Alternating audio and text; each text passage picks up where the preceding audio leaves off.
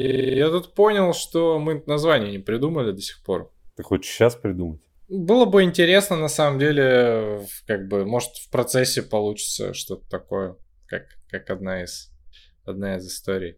Ладно, давайте э, короткое интро тогда сделаю, как э, человек, который записал 117 подкастов э, своих и еще какое-то количество да, э, других. И чужих еще. И чужих, да. А, в общем, да, всем, всем привет.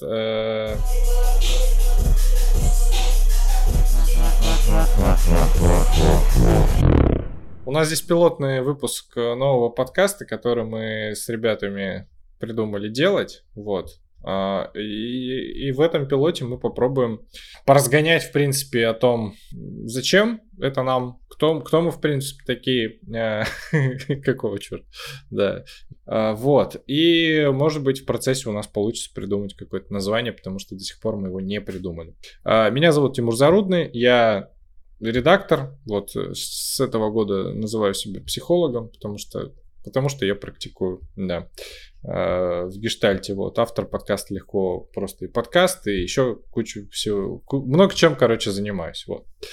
А еще у нас э, у нас здесь Платон Федоров и Алексей Джура. А как правильно, кстати, Джура или Джура? Джура. Джура, все правильно. Джура, Интуиция все правильно, тебя да. не подвело. е потому что, да, когда мы вчера записывали эпизод про разводы в ЛПП, я рекомендовал, как и обещал, твою мужскую группу, я такой, вроде правильно, да, я сделал все правильно, да, ударение, вот. А, в общем, ребята, давайте, представляйте, да, расскажите о себе вообще. Платон, начнешь? Ну что, меня зовут Платон Федоров, я клинический психолог, практикующий гештальтерапевт, город Санкт-Петербург. 30 лет, женат. С чем мы тебя и поздравляем. Спасибо. Поздравляю тебя, Платон. Я Алексей Джура, кандидат филологических наук, доцент Института медиа Высшей школы экономики. Я тоже практикующий психолог в гештальт-подходе. Ну, чего еще важно сказать обо мне? Я сильно увлечен уже довольно долгое время мужской тематикой. Э, и это не про геев. Мне кажется, отлично в копилку названий мужская тематика. Да, да, тематика мужская, не про геев.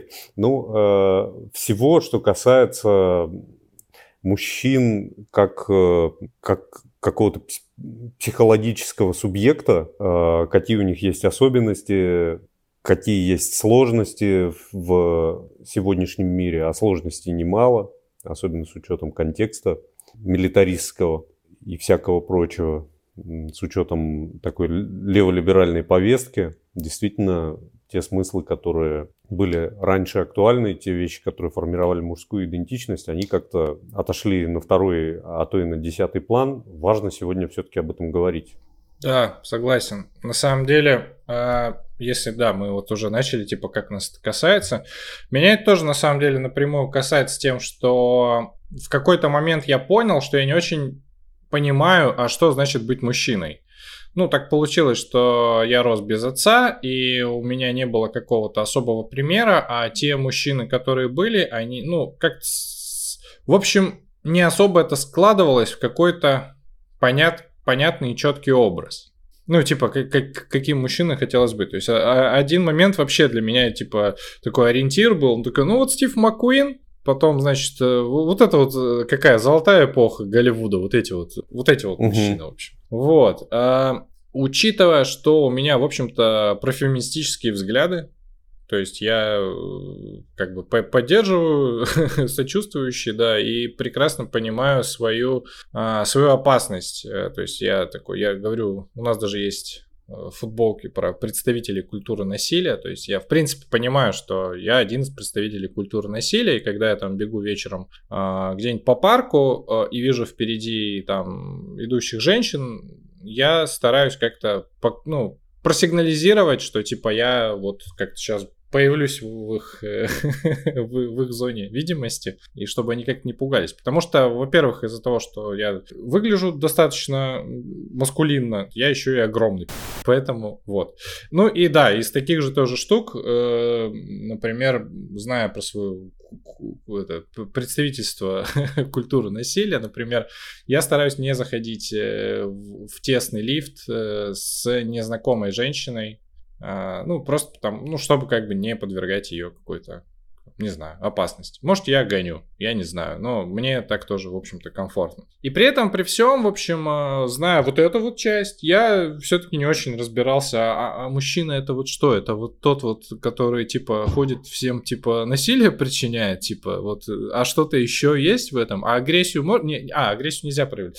Э, что же делать? Вот, и в прошлом году, в феврале, я даже не в феврале, даже раньше, еще в ноябре перед этим, а, у меня сформировалась внутри потребность попасть на мужскую группу. То есть у меня к тому времени было 6, нет, 5 тогда лет личной терапии, но так получилось, что я ее проходил а, у женщины, потому что мне нужна была мать мать, как, как, как в недавнем рилзе э, с Блейдом, когда к нему кто-то подбирается, то есть там подпись была э, на премию у психолога, типа первый вопрос, который всплывает, и Блейд оборачивается и говорит, твою мать! Вот, да, то есть я решал вопрос, вот этот я решал вопрос. В общем, у меня сформировалась какая-то потребность, я даже не знал нахуй. Есть, есть такой, то есть надо к мужикам, надо идти к мужикам на группу. Я не очень понимаю, зачем, ну, ну надо. Вот, я туда пришел, и там эта группа длится по полгода, там где-то 20-25 встреч. Так получилось, что я отходил три, встр... три сезона подряд, э, то есть у меня порядка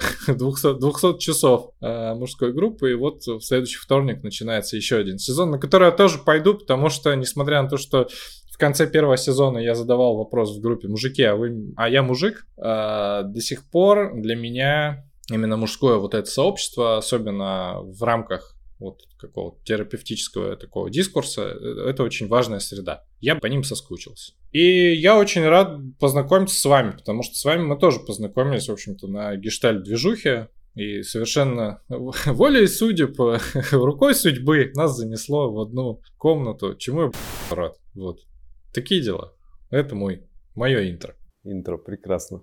Я подхвачу тогда. Я с тобой просто совершенно не согласен по поводу культуры насилия. Для меня вот этот концепт и все прочие, они э, не научные, это вот такая идеология, которая рядится под науку. Вот в социологии очень много таких концепций, которые вот там поправляют очки, э, такие пишут книжки, говорят, мы исследователи там вот э, культуры, там, не знаю, ну, чтобы никого сейчас конкретно не называть. Ну, например, ладно, такое что-то более-менее нейтральное, с чем я сталкивался, это там концепция так называемой культурной травмы. Что такое культурная травма? Вот это это концепт абсолютно непонятный. Он взят просто из каких-то представлений, э, оформлен э, в наукообразную форму. Ну, это моя, э, да, конечно, интерпретация. Но критериям научности оно не отвечает. Но когда оно рядится под науку, которая сегодня очень популярна, кажется, что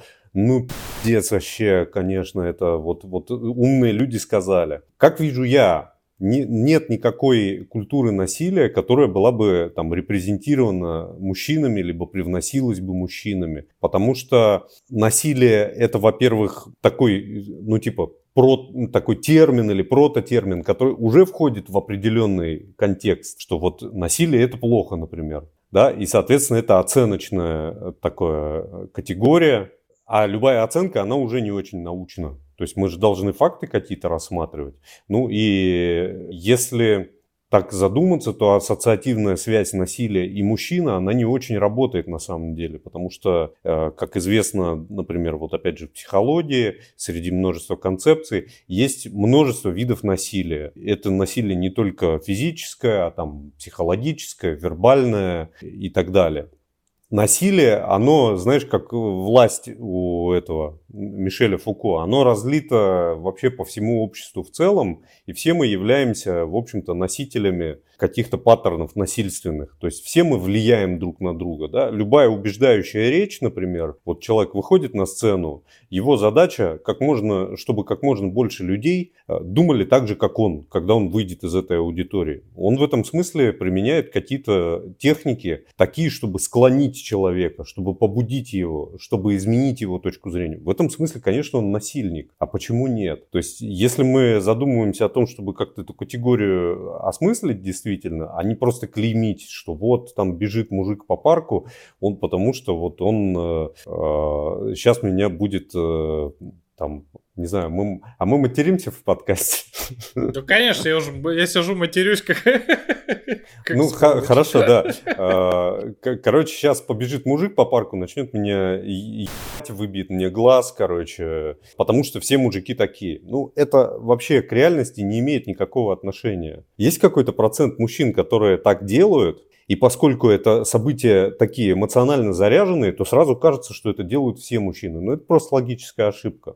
И не, как, я, и, я все... нет, я, я закончу мысль тогда. И если да, мы да, э, играем в эту игру, да, если мы говорим, да, мы вот представители это, этого же самого, да, и мы не будем так делать, то мы как будто усиливаем вот этот паттерн, усиливаем вот эту фантазию о том, что мужчина это само по себе зло. Мы мешаем э, э, другому человеку получить иной опыт. Когда я захожу, например, в лифт, я, может быть, выгляжу там с бородой, я тоже большой в косухе и выгляжу угрожающе, но потом я приветливо здороваюсь и просто выхожу, потому что мне ну, в голову даже не приходит, то, может быть, для женщины это способ получить другой опыт, узнать о мужчинах немножко больше. Вот такая мысль. Да, я не, нет, не хочу сейчас как бы спорить, я наоборот хочу как бы выразить респект, что у нас есть какой-то конфликт, ну, условно, да, то есть, то есть у нас какие-то разные точки зрения, угу. и это круто, потому что когда все сидят и такие, да-да-да, ты молодец, и ты заебись тоже, это все хуйня какая-то, которую потом неинтересно слушать. Поэтому я не буду, я там что-то хотел статистику какую-то кинуть, я не буду этого сейчас делать, если у нас, ну, если мы захотим, мы запишем про это отдельный эпизод, вот, сейчас как бы у нас кла- классно, что рассказал. Я правда рад, что есть какой-то такой конфликт. Ну, мы же разгоняем.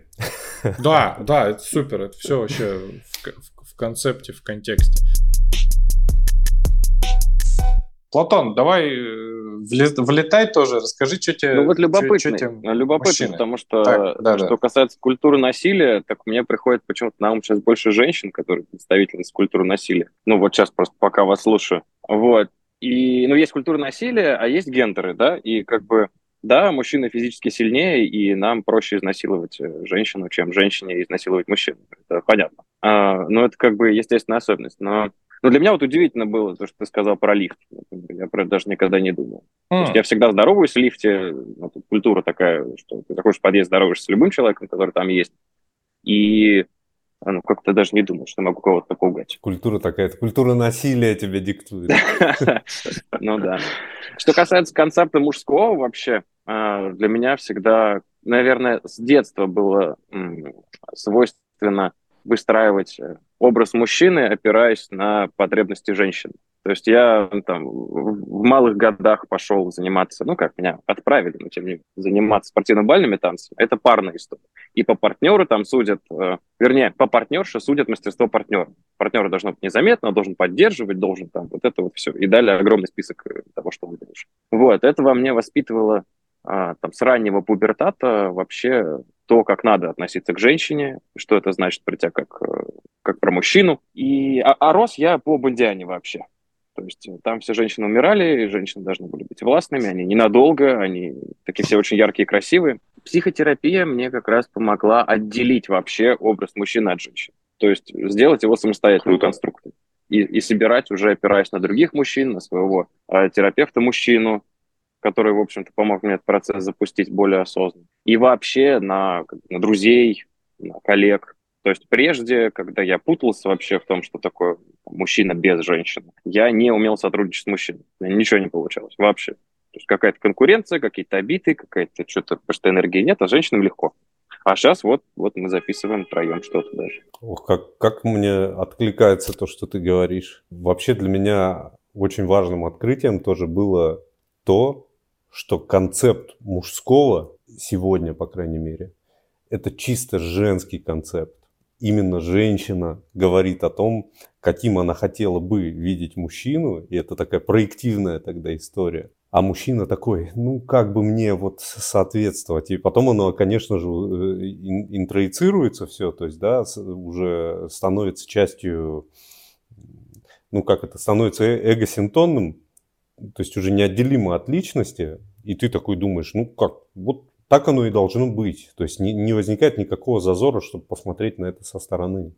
А на самом деле действительно мужского взгляда на мужественность его очень сильно не хватает. Потому что женщины в этом смысле, они, ну, и это не, не в пику женщинам, да, а наоборот, как бы респект, что женщины-то очень хорошо формируют свою идентичность в общении друг с другом. И для них в этом нет э, никакого, никакой проблемы, там, никакого стыда, да, там, дев, ну, грубо говоря, девочка смотрит на свою мать, смотрит на подружек, они что-то там обсуждают, там, они могут э, там, не знаю, в школе целоваться, да, друг с другом, чтобы учиться целоваться.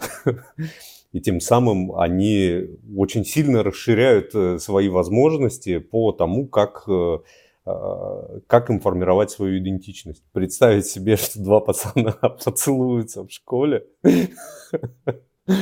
Ну, это не то, чтобы я хотел, но в целом это как будто бы ну, вот у мужчин действительно очень много таких ограничений культурально обусловленных, которые не позволяют достраивать свою идентичность какими-то разными способами. Обычно идет через женщину. Как раз мама рассказывает, что ты должен быть там послушный, ответственный, должен быть защитник и так далее. Блин, у меня на этой неделе буквально разблокировалось воспоминание, что вот эти вот интроекты по поводу по тому, каким должен быть э, я как мужчина, формировались от моей любимой тети, которую я всю дорогу воспринимал как а, ну, это, короче, значимый взрослый для меня, на которую, на которую я опирался в детстве, вот. И уже там со временем, там, с, с возрастом я там увидел какие-то такие э, черты, которые такой, ну, блин, но это как бы, вот, вот это токсично, вот это странно, вот это вот, вот так, ну, так, о, вот это так не надо. И многие вот эти интеракты, правда, были от нее, и я прям такой, господи.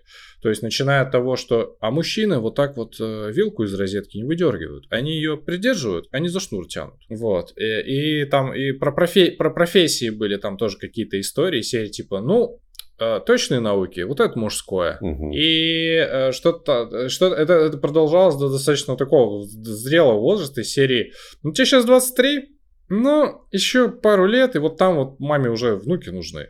Ну и, естественно, там мужчины там не проявляют эмоций, там и вот это все, вот это все, вот. И это такое значимое разблокированное воспоминание. Я иду и такой, мне женщина рассказывала, каким я должен быть. Ну вот, Леш, про то, что ты вот сейчас говоришь. Угу. И я, прям такой, я прям, ну, в ступор впал. Вот. Э, грустно это, короче, вот что я ему хочу сказать. Да, I feel you, bro.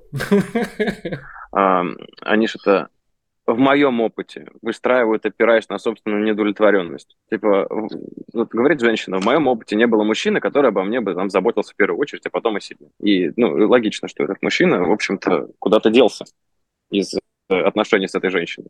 Но есть, допустим, сыновья, есть племянники, которым она может это рассказать. И она таким образом передает привет следующей женщине, которая будет удовлетворена уже не как она. Вот. И, соответственно, одна из задач мужчины вот в такой концепции это постоянно оберегать женщину от фрустрации, то есть пытаться как-то ее неудовлетворенность удовлетворить, что по сути невозможно.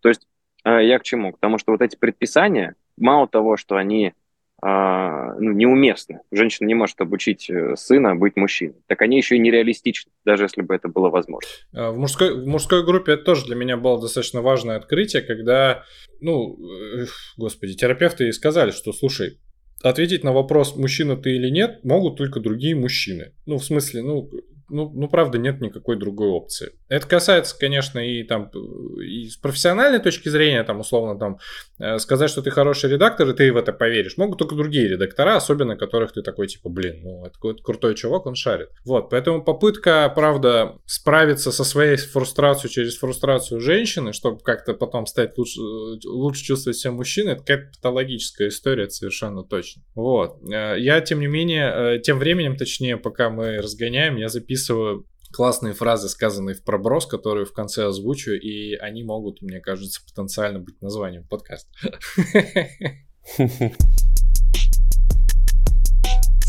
Да, я хотел э, тоже добавить, прикольная штука, да, действительно, из какой-то дефицитарности э, у женщины действительно рождается закономерный запрос, да, ну типа мне этого не хватает, значит мне это надо откуда-то добрать. Значит, нужно смоделировать ситуацию так, чтобы у меня это было. И вот она, конечно, запрашивает у мужчины удовлетворение своих потребностей. И это, ну, в общем-то, естественный процесс. И тут, если мужчина в слиянии находится, или склонен к слиянию, а мы все склонны к слиянию а, с женскими фигурами, потому что мы там как раз тоже привыкли свою идентичность получать, тоже достраивать свою какую-то дефицитарную вот эту часть. Если склонны к слению, то разделить вот здесь, сказать, так, стоп, это типа твои потребности, ты их там как-нибудь сама, а, я чем-то тебе могу помочь, а чем-то не могу помочь. Нет, мужчина начинает, правда, деформироваться в эту сторону, а, что типа, если у нее нет, значит, мне нужно это дать. Если типа они не заботились, значит, я сейчас буду такой рыцарь, буду заботиться. Реально такая очень, очень глубокая вещь. Мне кажется, что это, э, это можно,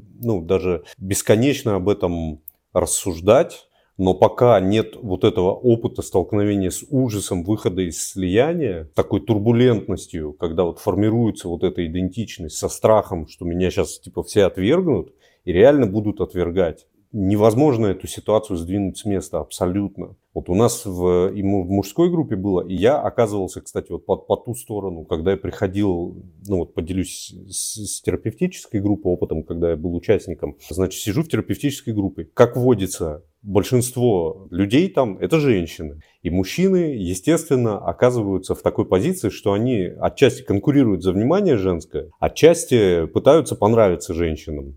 Хотя, наверное, одно и то, одно и то же, и первое, и второе. Но в итоге там была такая ситуация, что я вот сижу и понимаю, что, ну, типа, люди там плачут, как это водится на терапевтических группах, что-то у них происходит, они начинают плакать, женщины в основном. И я думаю, классно, что нет салфеток потому что салфетки, ну, как бы, это, типа, закрой свое лицо, короче, мы не хотим видеть твои слезы. Я это интерпретирую так, то есть это какая-то невыносимость чужих сильных переживаний, там, чужих слез, и человек, вот он там руками утирается, да, ему это некомфортно, но он в контакте, блин. И все сидели, и я кайфовал от этой ситуации, что ну наконец-то этого просто физически нет, невозможно спрятаться. И тут э, бравый э, участник приносит с утра салфетки на группу, и все женщины тут же загудели, о, ты такой галантный, ты такой вот настоящий мужчина, ты сделал такой поступок, ты вот все сделал правильно. И я, с одной стороны, понимаю, э, что и он классно поступил, потому что он свой какой-то способ выбрал, он э, заработал какие-то очки, которые хотел заработать. Но с другой стороны, я понимаю, что все, мне с другой картиной мира, вот со своей идентичностью, где я могу не поддержать женщину, я буду здесь абсолютно отвержен на 100 проц вообще. Там это как-то развилось в итоге? Ну да, я был абсолютно отвержен. Блин. Для меня это пугающий опыт, на самом деле, ну вот такого отвержения. То есть мне это, конечно, хочется всем нравится. Да, это пугающий опыт, конечно. Я просто стараюсь упрощать такие штуки. И вот э, пришел к такой загадке. Кто учит мужчину заниматься сексом? Более опытная женщина, с которой он это делает, или более опытный мужчина? Потому что я рос в идее, что нужно спрашивать у женщины, как ей нравится. Нужно все уточнять и договариваться о том, чтобы ей было приятно. И таким образом вкусы женщины формируют мужские навыки. При этом, может быть, только у меня не было опыта, где я мог бы у старшего мужчины услышать что-то адекватное, кроме всяких э, фокусов с ладонями, плевками и чем-то еще под улюлюханье э, пьяных друзей. Вот, поэтому, поэтому вот интересно, кто здесь тогда должен? Потому что... Фокусы с ладонями – это загадка сама по себе уже. Это отличное название, пацаны. я тоже подумал. Фокусы с ладонями. Ладошками там, правильно говоря. Ладошками. Ну, мы же, мы же не дети какие-то, мы у нас, блядь, ладони, Ладонищи, поэтому да. фокусы с ладонями. Да, тут, конечно, хочется сделать небольшой экскурс э, в историю Древней Греции или Древней Японии, например, по поводу того, как старшие мужчины обучали ста- младших мальчиков. Но мы не будем это делать, потому что, потому что у нас статья сейчас за это. Вот, э, ну, проблема на самом деле, потому что мужчины на самом деле не говорят про секс. Ну, вот так, чтобы, типа, по чесноку, уязвимо, а это, все разговоры про секс, их, конечно, достаточно, особенно в каких-то группах, но это такое, типа, э, хвастание э, какими-то достижениями. Ну, типа, вот такую рыбу поймал и вот такую жопу потрогал. Да, типа. я, вот. я это проблема, да. Ясь. Я, я не знаю, я даже не могу представить на самом... Ну, сейчас, конечно, могу представить, вот. Но там еще какое-то время назад даже не было мысли пойти там к друзьям, типа, пацаны, А что там это? Что за фокус с ладони? Ну, мы как будто у нас есть такая сейчас фигура умолчания. Э, это отец. Да, мы такие, типа, вопрошаем сейчас, э, типа, а что за такое, вот откуда мужчина может вот это все получить? По сути это как раз э, вот какое-то интимное в хорошем смысле. Вот, и, кстати, я уже второй раз оговариваюсь, я тоже это замечаю, что взаимодействие мужчины и мужчины, оно у нас в культуре подернуто стыдом очень сильным.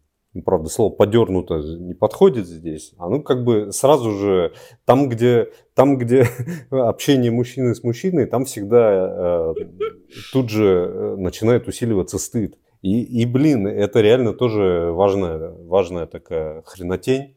А, потому что там сказать о своей симпатии другому мужчине, ну как человек человеку. Вот девчонки в комментах там ты королева, там ты такая прекрасная. Вот если вы я Платону написал что-нибудь такое в комментариях, ну хотя. Э, ты королева?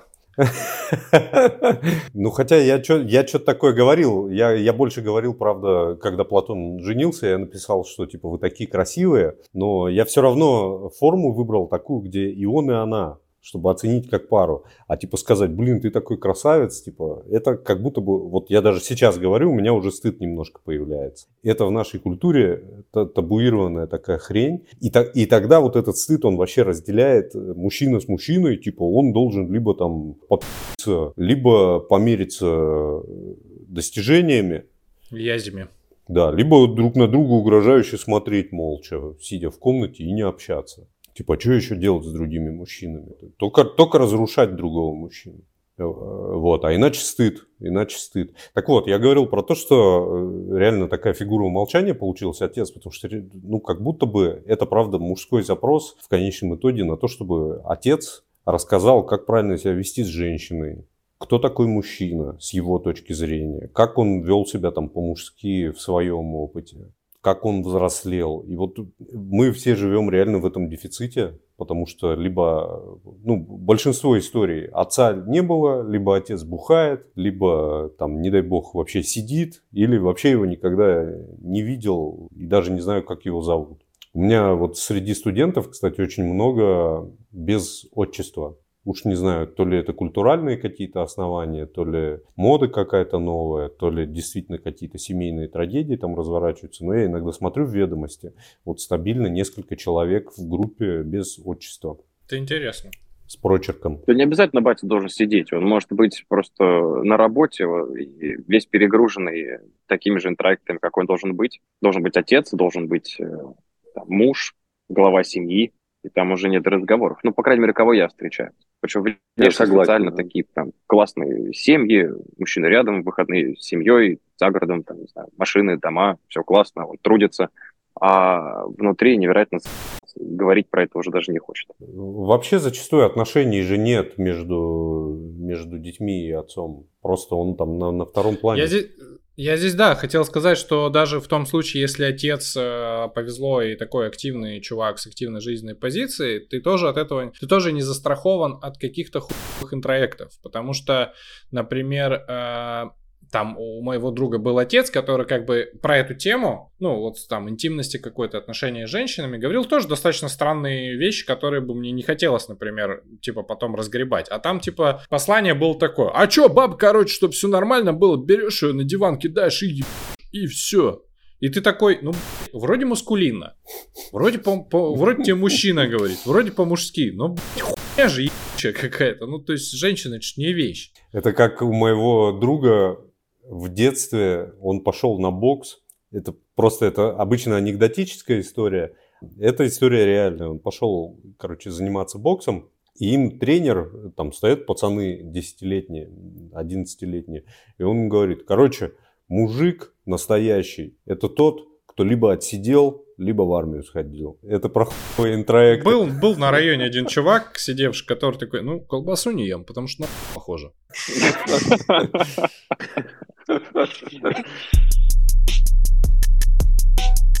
Расскажите, ребята, вам, что вы хотите и для кого вы это хотите? Я вот думал сейчас над твоим вопросом, и я хочу для молодых парней, наверное, делать.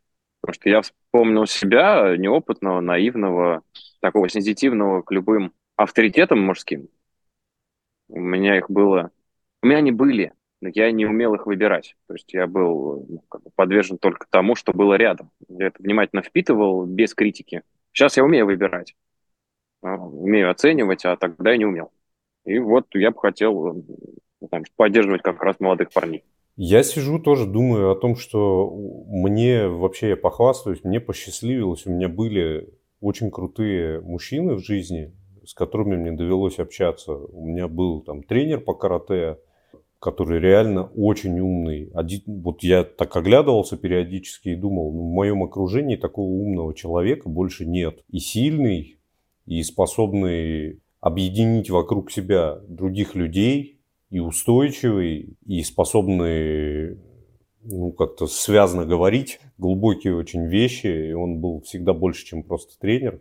И с научным руководителем мне тоже так же повезло, который прям такой создатель научной школы. И я тогда как раз понял, что мужик это не, не тот, кто там в армию сходил или отсидел. Вообще-то там наука это тоже очень мужское занятие. Вот. И таких примеров было достаточно. Ну а сейчас, вот знаете, у меня какая оптика родилась необычная, наверное необычное, потому что я только что про это подумал. Вот я замечаю, я темой-то интересуюсь, я замечаю, что вокруг э, довольно много появилось э, каких-то YouTube-блогов, подкастов, где говорят про мужчин, но там, блин, настолько фобическое э, восприятие женщины, что типа либо ее надо там вот там взять за волосы, там об стол вынуть, там вот и тогда, и это нормально, ты тогда мужик, то есть абсолютно полное непонимание того, что такое женщина, либо какое-то бесконечное обсасывание истории, как вот они, вот поиск доказательств, как в очередной раз очередного беднягу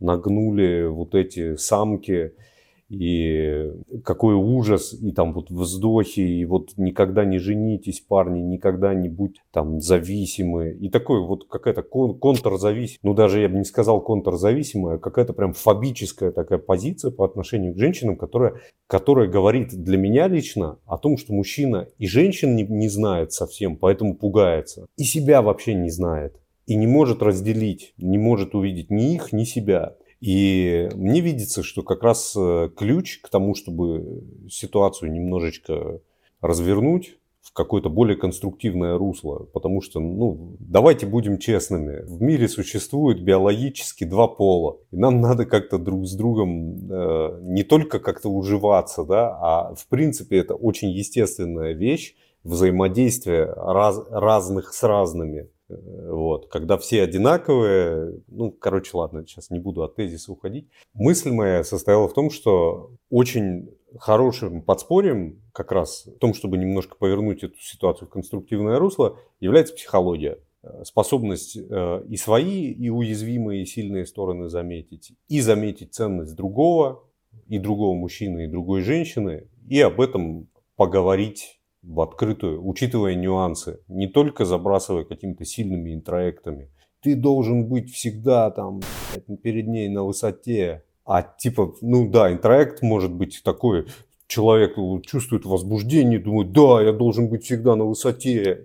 А что делать непонятно, эта жизнь никак не меняет. Какие-то тонкие вещи, они действительно способны что-то поменять.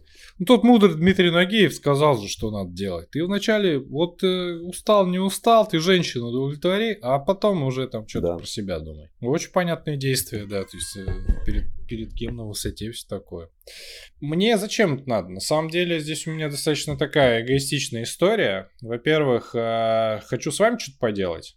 Вот, хочется продолжить, э, про- продолжить. Угу узнавать друг друга и вот как-то держать связь. Я думаю, подкаст как, как проект это хороший способ э, все делать. Вот. А во-вторых, мне я сам в пути, чтобы понять. То есть я толком ничего не понимаю. ну, то есть мне правда до сих пор э, не очень понятно, каким, каким хочется быть, каким надо быть, где это вот грань как бы всего. Я выписал, смотрите, три названия. Мужчины без женщин. Э, очень нравится, потому что это же... Кто-то из вас про Бростед сказал, это одно из моих э, любимых э, произведений Хемингуэя. Вот. А, кстати, у Мураками тоже было. I Feel You Bro. Мне кажется, тоже Хорошо. хорошее название. Фокус с ладонями. Это лидер. Это по-любому топ, да. Мне первое понравилось. Ну да, такое. Ты, да, производишь впечатление человека, который, которому нравится Хемингуэй, и вот это все, как-то эстетика, эстетика подходит. А мне второе понравилось. Второе, Афил и Брон. Ну да, ты его и сказал, Да. Че, будем это, финалить наш первый, первый, наш пилот, это даже ноль, это нулевой эпизод. Да классно. Мне понравилось, я вам очень благодарен, что включили как. На самом деле хочется два часа разгонять и что-то говорить. Такое есть ощущение, что приходится сокращать мысли, чтобы дать место друг другу, а хочется больше места в итоге. Да, ну что, Спасибо вам, ребята, спасибо нашим слушателям. Я еще не знаю, ставить, делать ли нам рубрику «Разрыв танцполов» э, в, в этом подкасте. Ставить какую-нибудь песню э, на финал. Но мы, я думаю, с форматом тоже разберемся, с рубриками, со всем остальным. Спасибо большое.